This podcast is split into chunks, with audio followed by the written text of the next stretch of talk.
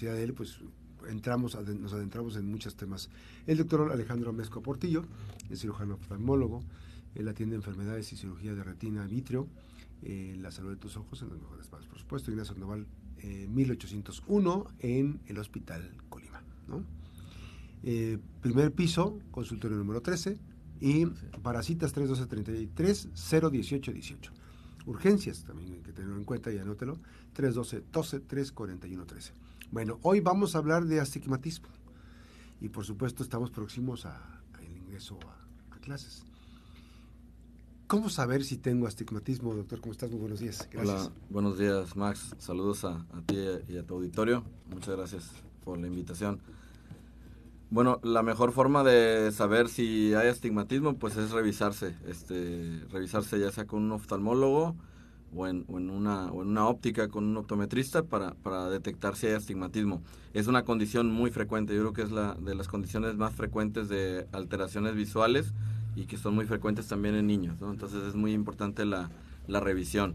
Eh, el astigmatismo básicamente es que la curvatura del ojo, las dos curvaturas del ojo, que es la córnea, que es el primer lente, el que está en la parte anterior, en la parte de mero delante del ojo, delante del iris, delante del color del ojo, es el primer lente transparente del ojo digamos que el astigmatismo es que no es totalmente esférica la superficie, hay alguna irregularidad en la superficie de la córnea. Ajá, puede estar medio plana o un poquito curva. Sí, este digamos que lo consideran como ejemplo la Academia Americana de Oftalmología como si eh, lo normal fuera un balón de fútbol y o uno de básquet y, y el, el, cuando hay astigmatismo es una condición parecida como si fuera un balón de fútbol americano, ¿no? Que una parte más, sí, sí, curva hay, una, hay una es muy, este, ¿cómo se dice? Es una buena analogía. Pues, analogía, Para poderlo... Para poderlo, porque luego hasta para uno como oftalmólogo cuando lo empieza a estudiar, lo es a veces un poquito también complicado de entender, pero es algo así, algo, digamos, en, esa, en esas proporciones tal vez un poco exageradas, pero es algo parecido. Entonces no hay, no, no está totalmente esférico. Entonces puede ser la parte de delante del ojo, la córnea, o que es lo más común, o también puede ser el lente el cristalino, que es el, el lente normal del ojo, que es menos común, que se llama astigmatismo lenticular, el otro es el astigmatismo corneal, que el astigmatismo corneal es el, por mucho el más, más frecuente, ¿no? Entonces, este, eh, eso pues lo, lo, más importante es revisar, ¿no? Y porque a veces eh, el niño, este, sobre todo niño o niña, puede, puede eh, no detectarlo o no darse cuenta si a veces solamente lo tiene en uno de los ojos, Entonces puede tener... Sí, y la visión se carga una, se carga más a otra visión y parecía que ve normal, pero no, en realidad no. Así es, puede, puede él estar compensando o la niña puede estar compensando y, y, estar viendo con un ojo y no se dan cuenta que con el otro ojo no está viendo. ¿A qué edades podría este, hacerse un buen diagnóstico? Pues lo ideal, lo ideal siempre es que se hagan en los primeros años de vida sino por lo menos antes de que entren a la primaria, ¿no? Que es cuando, cuando el ojo empieza a desarrollarse, ¿no? Entonces, lo ideal se supone que debe haber exámenes al año, a los dos años, pero lo ideal es que este por lo menos se haga un examen en el kinder, pues en el preescolar. ¿Cómo es este en la miopía es una visión, cómo es el astigmatismo? ¿Qué, qué es lo que sucede con la vista? Bueno, en el astigmatismo, el astigmatismo puede estar solo, el puro astigmatismo con la pura irregularidad en la córnea o en el cristalino, y puede ser solo, el astigmatismo solo, o puede estar combinado con miopía y con hipermetropía, que muchas veces la miopía también tiene astigmatismo y la hipermetropía tiene astigmatismo. Entonces, el astigmatismo, eh, contrariamente a lo que se piensa, que a veces afecta nada más lo cercano, pues no, el astigmatismo puede afectar lo lejano y lo cercano. O sea, generalmente quien tiene astigmatismo, dependiendo de la ubicación de su astigmatismo, porque también puede ser lo plano o lo curvo en, en, alguno de los meridianos o de los ejes de la córnea, pues dependiendo la, la curvatura y en qué curvatura se encuentre, este puede dar visión borrosa de lejos o de cerca o de las dos, de lejos y de cerca, ¿no? Entonces puede, puede afectar los dos. Así es. y puede ser uno, en uno o los dos ojos. Así es. Eso es importantísimo. ¿Cómo, ¿Cómo se da la corrección del astigmatismo? Bueno, lo primero es, es anteojos, ¿verdad? Lentes, lentes, este, lentes de armazón, eso es lo, lo, primero y es lo más común que se hace y bueno, para desde edades tempranas, desde los niños, las niñas, desde ahí lentes. ¿Por qué es importante hacerlo? Porque a edades tempranas se está desarrollando el ojo, entonces el ojo este, en sus estructuras tiene músculos que se ocupan estar eh, estimulados visualmente para estarse desarrollando, entonces por eso es muy importante que en los niños y en las niñas se detecte y se, se dé correcciones o se den lentes para que el niño y la niña enfoquen bien y pueda su ojo desarrollarse visualmente normal, digamos, para que se enseñe a ver, ¿no? Entonces se desarrolla el ojo normalmente. Eh, lo que la otra opción pueden ser lentes de contacto. Este, a veces hay astigmatismos muy altos que a veces pueden ser eh, un poquito incómodos las gafas, entonces se pueden mandar lentes de contacto. Y la otra opción, arriba de los 18 años, puede ser corrección con, con LASIK, cirugía refractiva, se puede hacer para corregir el, el astigmatismo. ¿Esta cirugía eh, refractiva a qué edad se tiene contemplada? O sea, ¿se puede, pues este, generalmente después de los 18 y 19 años, este, en la mayoría de las personas, hay que checar nada más generalmente que en un año no haya avanzado la graduación, que no se haya incrementado, se haya modificado el astigmatismo y generalmente después de los 18 y 19 años se puede realizar.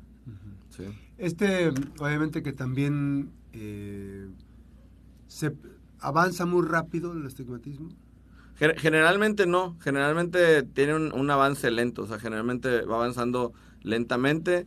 Muchos pacientes también a veces en la infancia no lo manifiestan hasta la adolescencia, ¿no? Hay muchos que en la adolescencia es cuando empiezan con, problemas de, astigmatismo. Entonces ahí lo más importante es, es revisar. A veces, bueno, en las revisiones este, eh, en edades tempranas, eh, puede eh, los pediatras hacer alguna prueba ahí en consultorio, este, tapando un ojo y otro para ver si la visión no está muy afectada.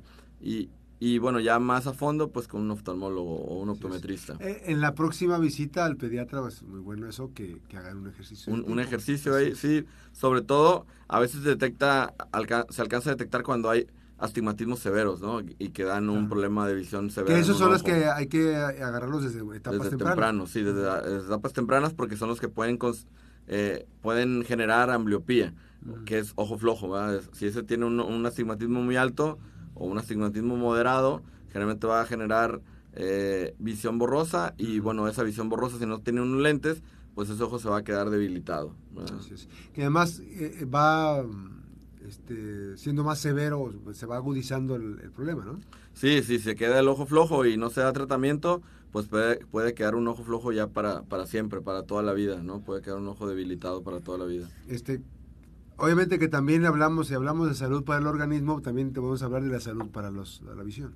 Claro, sí, hay, hay, que, hay que hacerse chequeos periódicos, hay que usar los lentes si es que se necesitan, este, pero sobre todo, bueno, revisiones. Eso es la forma en la que nos vamos a dar cuenta. a dar cuenta. Si nos esperamos a que a que veamos mal o a, o a que el niño o la niña nos manifiesten que vean mal, pues a veces no, no es lo correcto, ¿no? O sea, decimos, ah, bueno, pues él dice que ve bien o ella dice que ven bien, la maestra lo ve bien en la escuela, no se retrasa, hace todo bien, pues bueno, generalmente, bueno, la mayoría puede ser que sí esté bien, ¿no? Este, pero va a haber por ahí uno o dos que se van a escapar, que sí van a tener algún problema en alguno de los ojos, porque el otro les puede estar ayudando y, bueno, salir adelante con un ojo.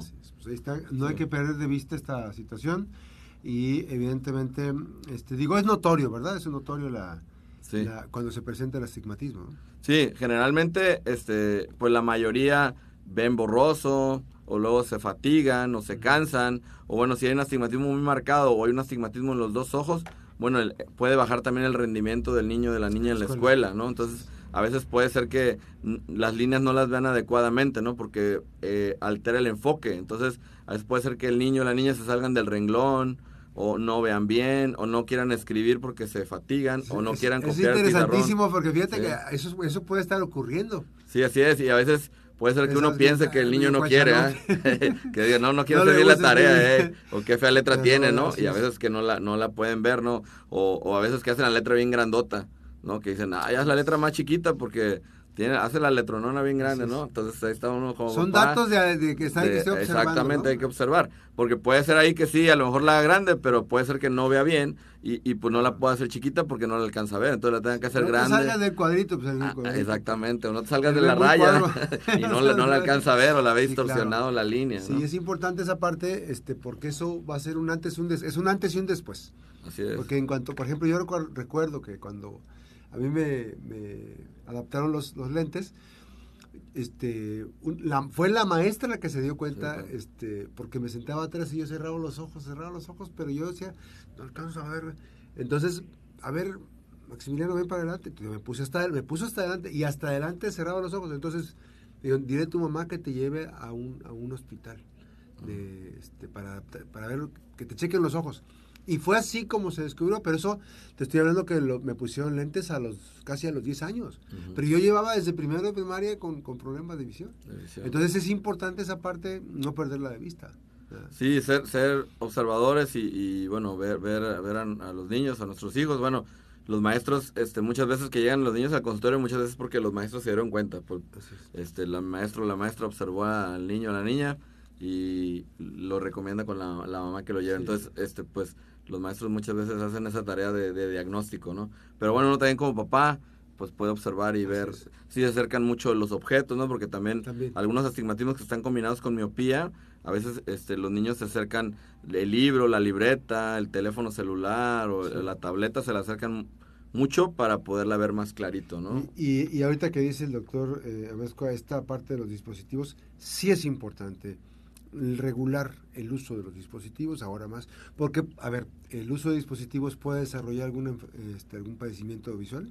Pues generalmente con el astigmatismo no, no está relacionado, pero, sí puede, por ejemplo, en, en pacientes que tienen ojo seco, incrementarles ojo seco. O lo que ve uno muy frecuentemente en la consulta ahora es que hay mucho ojo seco, o sea, hay muchos problemas de lubricación. A ver si luego platicamos porque de no, ese tema. No, no, no estamos haciendo pausas o, usamos mucho tiempo los dispositivos electrónicos. No tanto por la luz, sino por el tiempo que estamos cerquita enfocando y casi no parpadeamos y eso se resecan los ojos. Entonces generalmente va muy enfocado a la, a la resequedad este, ocular. Y la otra, con lo que sí puede tener relación en cuestión de lentes o de cuestión refractiva, es que se ha visto que el usar muchos aparatos este o dispositivos electrónicos de cerca incluso este incluso hasta la tele también verlas con la calidad que están manejando ahora exactamente. Y si se acercan mucho las cosas y están mucho tiempo ahí en los niños sobre todo o en los adolescentes se puede incrementar la miopía. La miopía sí se puede incrementar o subir de, a lo mejor tener uno o dos a lo mejor sube a tres o cuatro este incrementarse la miopía por el usar mucho la visión cercana sin pausas, ¿no? O sea, si estamos mucho usando la visión cercana, ahí sí la miopía se puede ir hacia arriba. Es la única que se ha visto que sí se puede incrementar. Gracias, doctor. Pues muchísimas gracias por esta oportunidad. Recordamos que las buenas noticias también son noticias. El doctor Alejandro Mesco Portillo es cirujano oftalmólogo, atiende enfermedades y cirugía de retina y vitrio. Él está en Ignacio Sandoval 1801 en el Hospital Colima, eh, primer piso, consultorio número 13 312 3301818, que es el teléfono de Parasitas, 312-12, 341-13, el teléfono para em, urgencias, emergencias, con el doctor eh, Alejandro Mesco. Muchísimas gracias. Gracias a ustedes. gracias, Max. Las buenas noticias también son noticias. Regresamos después de la pausa.